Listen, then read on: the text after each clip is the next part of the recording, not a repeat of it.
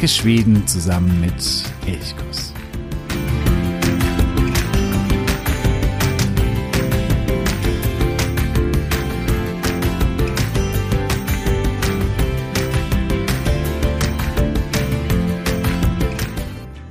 Han är en svekfull skurk som ständigt är redo att stöta dolken i ryggen på sina gamla anhängare.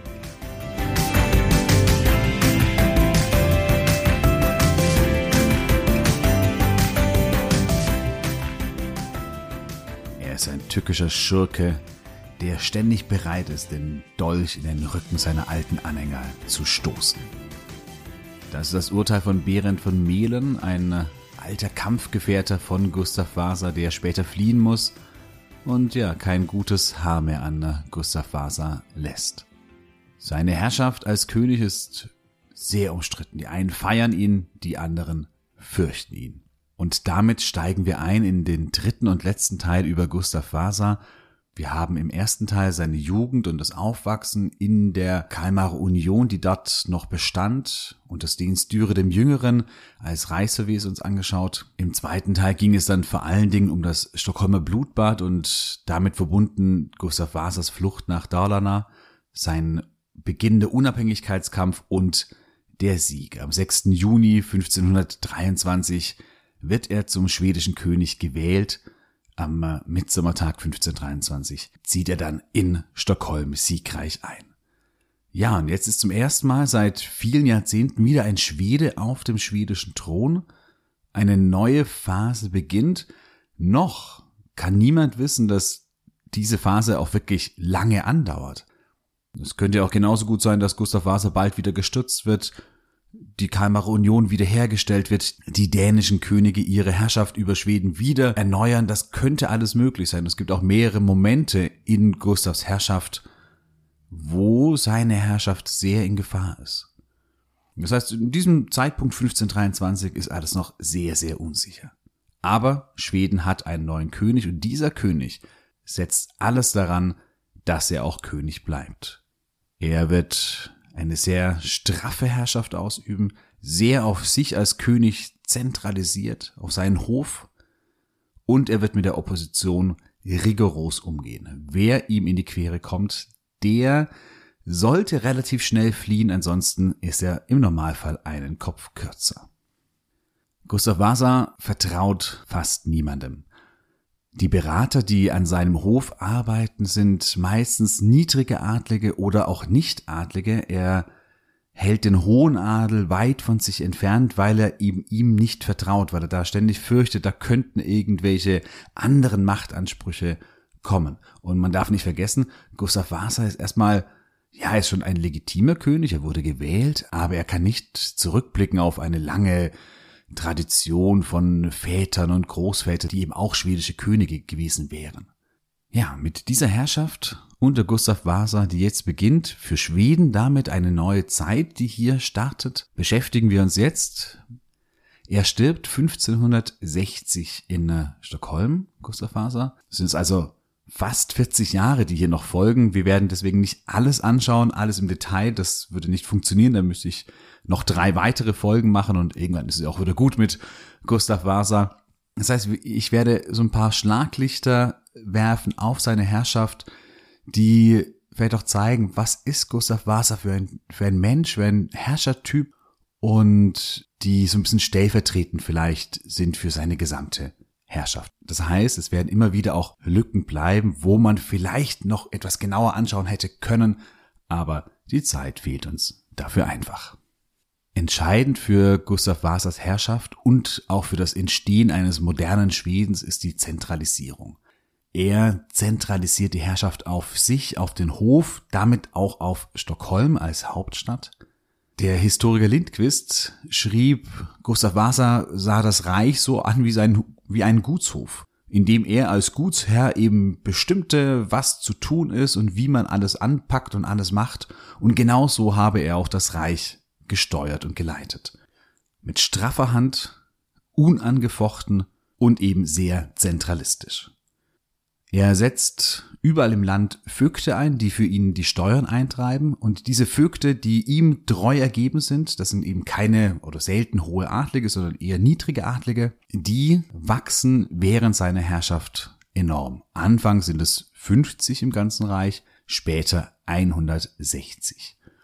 Und die, ja, die treiben die Steuern ein und die Steuern, die muss er auch später deutlich erhöhen. Das wird noch einige Konflikte geben, aber dazu kommen wir später.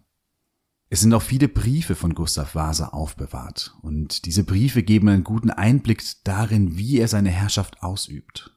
Da gibt er Anweisungen an Vögte. Er gibt Hinweise zur kirchlichen Verwaltung. Er gibt Ratschläge zum Bergbau. Oder er gibt Vorgaben, wie die Bauern ihr Land wann und wie bewirtschaften sollen.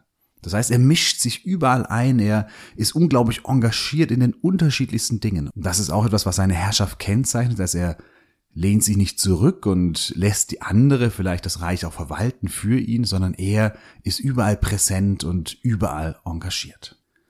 Gleich zu Beginn seiner Herrschaft muss er einen familiären Rückschlag hinnehmen. Seine Mutter und drei seiner Schwestern sind ja nach Kopenhagen entführt worden nach dem Stockholmer Blutbad. Die Mutter und die zwei kleineren Schwestern sterben dort in Gefangenschaft an der Pest. Es gibt ein Gerücht, in dem Christian II. seine Mutter wohl höchstpersönlich ermordet habe mit einem Sack, den sie selbst nähen musste und er, sie habe sie dann in diesen Sack eingenäht und ins Meer geworfen und ins Wasser geworfen, aber das ist mit Sicherheit nur ein Gerücht. Wohl sind sie an der Pest gestorben. Nur Margarete, die ältere Schwester, die Witwe, die mit Joachim Brahe verheiratet war, der ja auch beim Stockholmer Blutbad ums Leben gekommen ist, nur sie kehrt zurück. Daneben auch Christina Güllencherner, also die frühere Frau von Sten Sture dem Jüngeren, aber die Mutter und zwei Schwestern sind tot.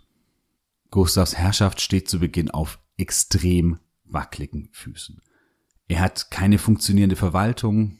Stockholm liegt am Boden von den vielen Kriegen, von den vielen Belagerungen. Das ist eine kleine, heruntergekommene Stadt. Er weiß nicht genau, auf wen er sich eigentlich verlassen, auf wen er sich stützen kann. Er ist extrem misstrauisch und, was ganz massiv hinzukommt, er ist hoch verschuldet bei der Hanse, vor allem bei Lübeck. Lübeck hat ihm den Sieg im Unabhängigkeitskrieg gesichert mit einer Flotte. Ohne die Lübecker hätte er es nicht geschafft, aber dafür musste er den Lübeckern oder der Hanse Zollfreiheit für den gesamten Handel in Schweden einräumen und das Monopol für den schwedischen Handel. Das heißt, es durften keine anderen Kaufleute, vor allen Dingen keine holländischen Kaufleute, da gegen die war das vor allem gerichtet, in Schweden oder mit Schweden Handel treiben. Und dazu kamen die Schulden. 116.000 lübsche Mark. Der Historiker Lindquist hat das ausgerechnet und sagt, das sind ungefähr 6.600 Tonnen Export an schwedischen Eisen. Das heißt eine enorme Menge. Ja, und woher das Geld nehmen?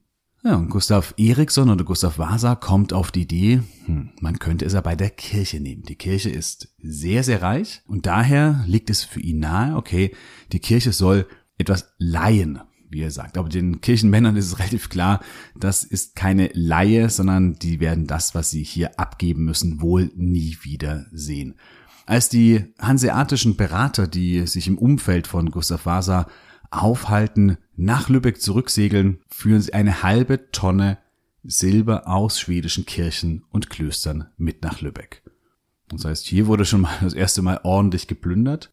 Und aus diesem Geschehnis, gleich nach Herrschaftsbeginn, gibt es zwei Erkenntnisse.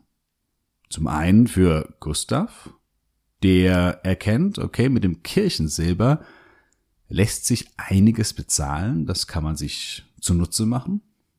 Und die Erkenntnis zwei für seine Kritiker. Lege dich nicht mit Gustav Eriksson an. Denn es gibt zwei Bischöfe, alte Kampfgefährten von Gustav Eriksson. Zum einen Peter Jakobsen, der ist Bischof in Westeros, und Knut Michaelsson, der soll neuer Erzbischof werden. Also hohe Leute, Vertraute von Gustav Eriksson. Sie kritisieren ihn für diese Kirchenpolitik, dass Gustav einfach von der Kirche das Silber wegnimmt und damit die Schulden des Reiches bezahlt vor allen Dingen auch Peter Jakobsen mischt sich auch ansonsten ein, gibt Ratschläge, kritisiert Gustav und das gefällt Gustav einfach überhaupt gar nicht. Er lässt Beide absetzen, beide fliehen nach Dalarna und versuchen dort einen Aufstand gegen Gustav irgendwie zustande zu bekommen. Dort scheitern sie, sie fliehen nach Norwegen, sind dort erstmal in Sicherheit, werden aber zurückgelockt nach Schweden. Gustav verspricht ihnen freies Geleit, es soll ihnen nichts geschehen. Sie kehren zurück, werden gefangen genommen und in Stockholm angeklagt. Sie werden dort bei dem Einzug in Stockholm in, ja, in schäbige, alte, dreckige Klamotten gepackt, rückwärts auf ein Pferd gesetzt und dort unter den Hohnrufen des Volkes durch die Straßen getrieben, verurteilt und brutal hingerichtet, gerädert, geköpft. Das ist ihr Schicksal und daran sieht man schon, Gustav ist rigoros, wenn es um Opposition geht und selbst wenn er einem freies Geleit verspricht, ein solches Versprechen bei Gustav Eriksson heißt gar nichts.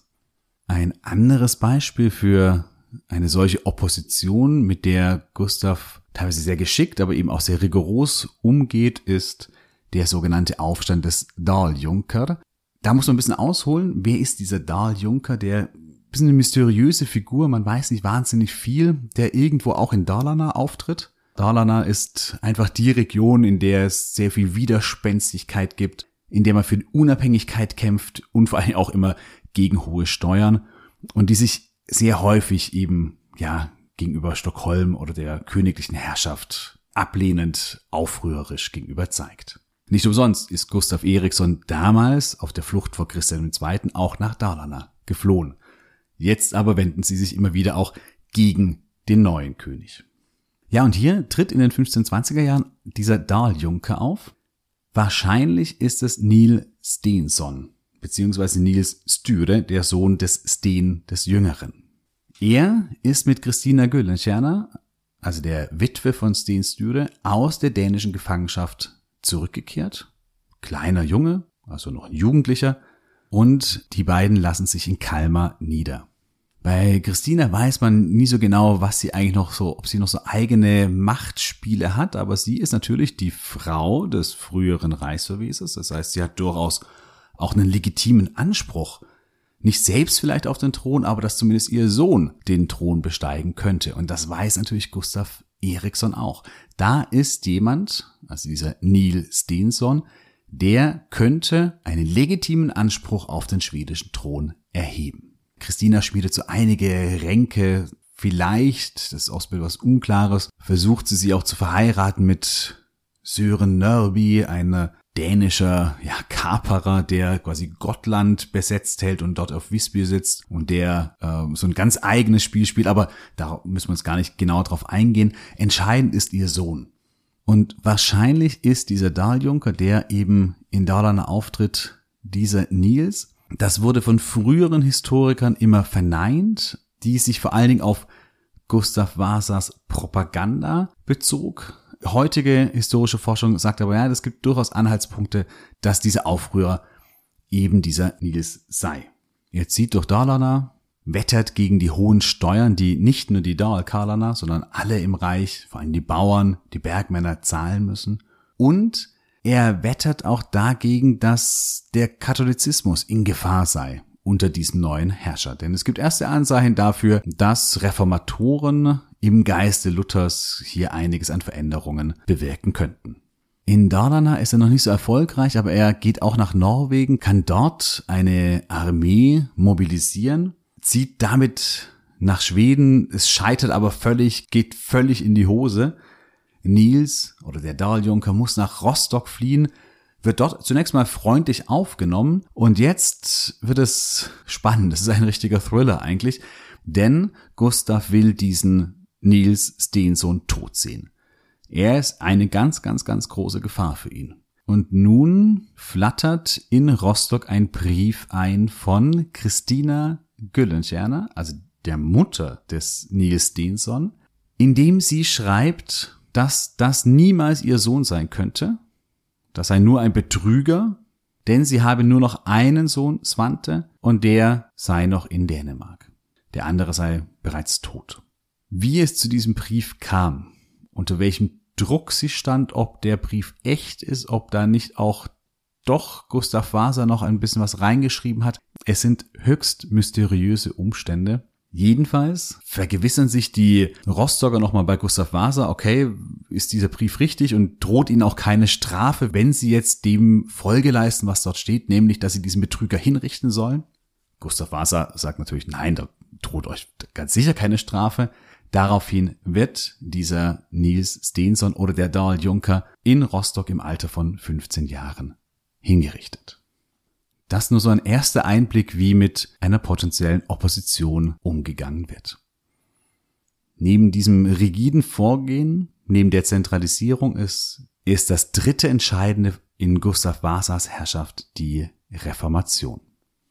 Und die beginnt mit dem Reichstag in Westeros im Jahr 1527. Beziehungsweise hier beginnt noch nicht die Reformation an sich, aber eben die ersten wichtigen Veränderungen werden eingeleitet. Zum Hintergrund. Die Kirche ist in Schweden extrem reich, besitzt ungefähr 15 Prozent des gesamten Landes. Jeder siebte Hof, Bauernhof gehört zur Kirche. Die Kirche ist nicht nur extrem reich, sie ist auch steuerbefreit. Das heißt, sie trägt nichts an Steuern bei und das ist natürlich für Gustav ein Problem, der Geld braucht, der massiv viel Geld braucht und damit auch die Steuereinnahmen natürlich erhöhen muss. Er muss nach wie vor die Schuld bei Lübeck begleichen. Er hat ein großes Heer, das er irgendwie bezahlen muss mit Söldnern. Und der Hof. Die Kosten für den eigenen Hof wachsen immer mehr. Ja, und bei diesem Reichstag in Westeros, da zeigt Gustav seine ganze auch rhetorische und propagandistische Fähigkeit. Er hält eine hochemotionale Rede, in der er sich beklagt, dass er Tag und Nacht alles für dieses Land tue, aber auf so viel Undankbarkeit stoße. Zum Beispiel bei den Daralkalaner, also den Bewohnern von Dalarna, die sich aufrührerisch zeigen und keine Steuern bezahlen wollen. Oder bei den Kirchenmännern, die reich sind, die gut leben, aber nichts dem Reich abgeben wollen.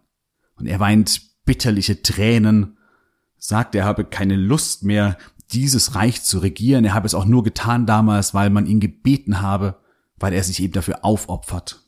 Er zieht sich zurück, mehrere Tage, bis die Repräsentanten des Reichstages zu ihm kommen und ihm sagen, dass er natürlich recht habe und dass das fehlende Geld, das er unbedingt brauche, um das Land regieren zu können, natürlich von der Kirche genommen werde.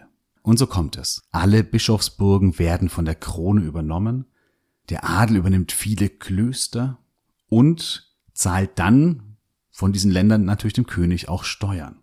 Ob das alles genauso stattgefunden hat, weiß man nicht, aber man merkt schon, Gustav Vasa ist ein Meister der, der Propaganda. Er inszeniert Dinge und nutzt sie dann sehr, sehr geschickt für sich aus. Eingefädelt wurde das alles wahrscheinlich auch von Olaus Petri, das ist der Kirchenmann, der die Reformation in Schweden maßgeblich durchgeführt hat. Er hat wahrscheinlich schon einen entsprechenden Gesetzestext vorformuliert gehabt, der nun dem Reichstag ihm vorgelegt wird und der auch dort abgesegnet wird.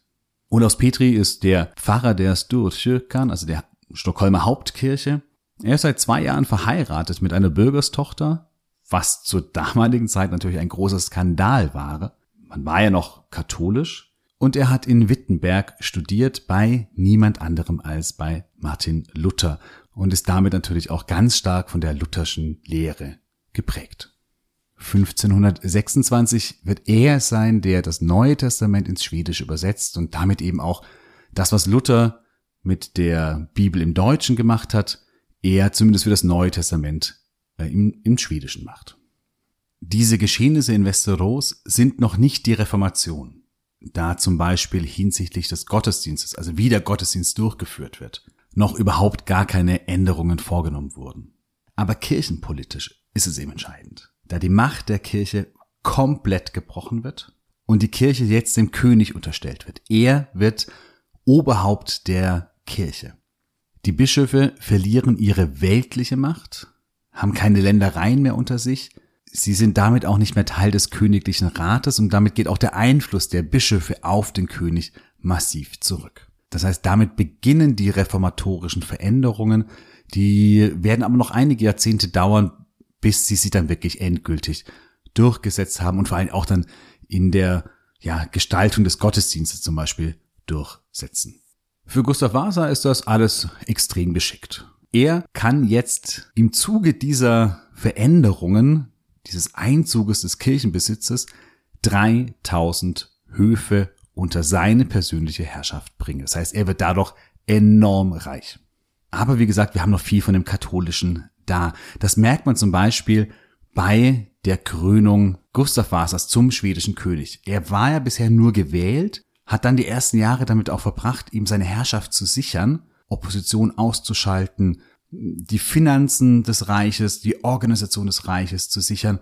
Jetzt im Jahr 1528 sagt er, okay, jetzt bin ich, ich habe zum einen die Finanzen, um eine große Krönung zu gestalten und meine Herrschaft ist soweit auch gesichert. Und die Krönung 1528, die erfolgt zum Beispiel noch komplett nach katholischem Ritual. Olaus Petri, der Reformator, er hält die Krönungspredigt und in ihr lobt er Gustav als ein Musterbeispiel, der geprägt sei von Vernunft, aber der nicht nur Vernunft habe, sondern auch ein sanftmütiges Herz, frei von Gier und Eigennutz. Naja, lassen wir es mal so stehen. So sanftmütig ist sein Herz nämlich nicht, denn direkt nach der Krönung reist er nach Dalarna. Er hat zwar den Dal Junker, also Niels Steenson, besiegt oder quasi ihn persönlich hinrichten lassen, aber die Dahl-Kalaner, die in diesen Aufstand ja aber auch mit verstrickt waren, die hatte er noch nicht bestraft und das macht er jetzt. Er reist nach Dalarna, lässt die Anführer hinrichten und die anderen müssen sich ihm unterwerfen. Aber Gustav Vasa muss noch einige weitere Aufstände überstehen. Zwei davon sind besonders vielleicht wichtig. Das eine ist der Westjüter Herranas Aufstand, also der Aufstand der Adligen aus, oder der Westjüter Adligen. Das ist ein Aufstand, der vor allen Dingen vom hohen Adel ausgeht. Das sind Kirchenleute dabei, Bischöfe, die eben gegen die Vorgänge in Westeros angehen wollen, aber auch andere weltliche Adlige. Zum Beispiel Thyre Jönsson, eigentlich ein enger Vertrauter von Gustav Vasa, der aber schon öfter auch die Seiten gewechselt hatte, der auch mal auf der Seite von Christian II. gekämpft hatte. Also einer, der immer so ein bisschen so sein Glück sucht, wo es gerade passt. Und er wendet sich jetzt gegen Gustav Vasa. Es sind Adlige, die einige Ritter, Reiter, Kämpfer mobilisieren können. Das heißt, es ist durchaus gefährlich für Gustav Vasa. Aber Gustav Vasa, hier merkt man jetzt auch, wie geschickt er ist. Denn er behält erstmal die Ruhe, geht nicht gleich irgendwie kriegerisch gegen die Aufständischen vor, sondern schickt überall im Land, nach Kalmar, nach Smallland, nach Dalarna, Briefe, wo er den, vor allen Dingen den Bauern und auch den Bürgern in den Städten Handelserleichterungen, Steuererleichterungen verspricht. Er beteuert, dass er natürlich nicht irgendwie an den katholischen Kirchenordnungen irgendetwas verändern werde, sondern dass er der Beschützer der Klöster sei. Und das lässt er überall verbreiten und entzieht damit quasi dem Aufstand die Basis oder den, den Nährboden. Und so bricht dieser Aufstand auch ganz schnell zusammen. Thyre Jönsson flieht nach Dänemark, andere werden hingerichtet. Eine noch größere Gefahr für Gustavs Herrschaft zieht in den Jahren 1542, 43 herauf. Sie ist verknüpft mit Nils Dacke, ein Bauernanführer in Smallland. Und auch hier geht es vor allen Dingen um die Steuererhöhungen, gegen die die Bauern kämpfen aber auch darum, dass sie sich dagegen wenden, dass die Gestaltung der Gottesdienste immer protestantischer äh, durchgeführt werden. Sie wollen das Alte, so wie es früher war, beibehalten. Und sie wenden sich kriegerisch gegen Gustav Vasa. Nils Dacke und seinen Verbündeten gelingt es, eigentlich gesamt Smallland, Öland, Teile von Östjütland, von Västra Jütland zu erobern. Sie sind wirklich sehr erfolgreich. Hier geht Gustav Vasa massiv militärisch vor, weniger über Propaganda, sondern wirklich ein massiver militärischer Gegenstoß. Er wirbt deutsche Söldner an und mit ihnen schlägt er diesen Aufstand brutal nieder. Dieser ganze Aufstand um Nils Dacke ist, glaube ich, auch mal wert, in einer eigenen Folge beleuchtet zu werden, weil das ist wirklich ja, höchst spannend, höchst interessant und Nils Dacke wird auch in Smallland bis heute so als, ja, als Bauernführer, als Held verehrt, auch ein bisschen verklärt, aber auf jeden Fall eine interessante, spannende Figur, da mache ich sicherlich mal eine eigene Folge dazu. Aber spätestens hier mit diesem Aufstand 1542, 1543 ist die Herrschaft eigentlich im Großen und Ganzen gesichert. Was jetzt noch kommt, ist eine entscheidende Gesetzesveränderung, denn Gustav wandelt die Monarchie von einer Wahlmonarchie zu einer Erbmonarchie um und sichert damit natürlich dann auch seinen Söhnen und Enkeln die weitere Herrschaft. Sein Nachfolger wird der Sohn Erik, Erik der 14. Das ist der einzige Sohn, den er mit Katharina von Sachsen-Lauenburg hat. Sie heiratet er 1531, sie stirbt aber sehr jung im Jahr 1535.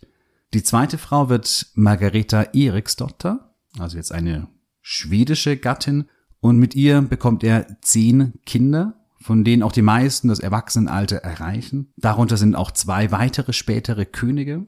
Margareta stirbt 1551.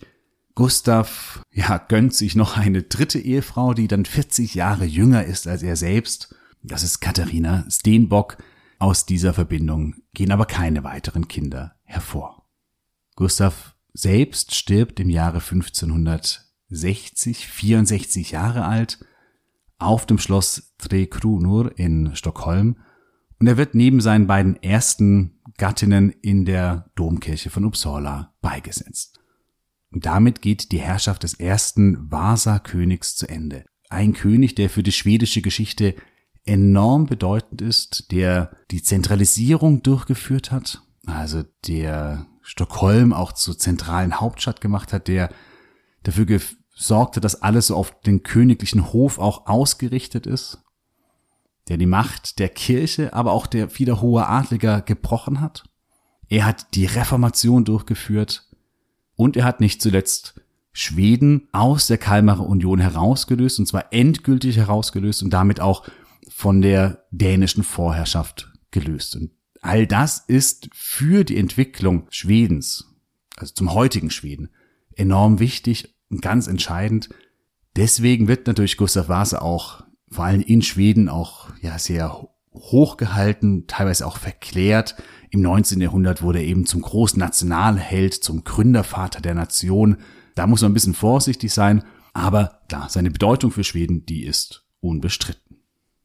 Vielleicht kann man als Fazit festhalten, was 1974 im Lilla Uppslagsboken über Gustav Vasa geschrieben wurde. Das ist so ein schwedisches Nachschlagewerk. Und dort wird Gustav beschrieben als ein zwar nicht gelehrter Mann, der aber eine ganz besondere praktische Begabung mitgebracht habe, der ein enorm guter Rhetoriker sei, der kraftvoll und engagiert regiert habe, aber auch vollkommen rücksichtslos, heftig und krankhaft misstrauisch. Und ich glaube, das sind all diese Eigenschaften, die ihn ausmachen. Einerseits seine enorme Begabung im rhetorischen, in der praktischen Herrschaftsausübung, andererseits aber auch seine absolute Rücksichtslosigkeit und eben dieses Misstrauen gegen allen und jeden. Ja, das war's mit unserem Ausflug in die schwedische Geschichte. Es wird in späteren Folgen mit Sicherheit nochmal andere Ausflüge in die schwedische Geschichte geben.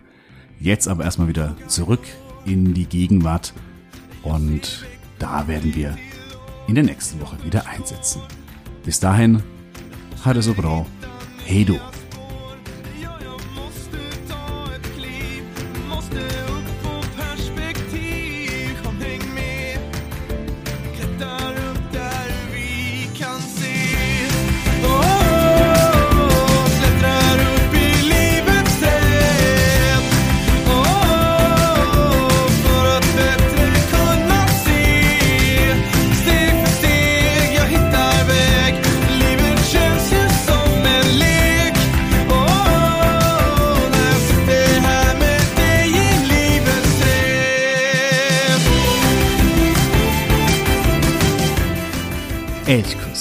Der Podcast für Schweden.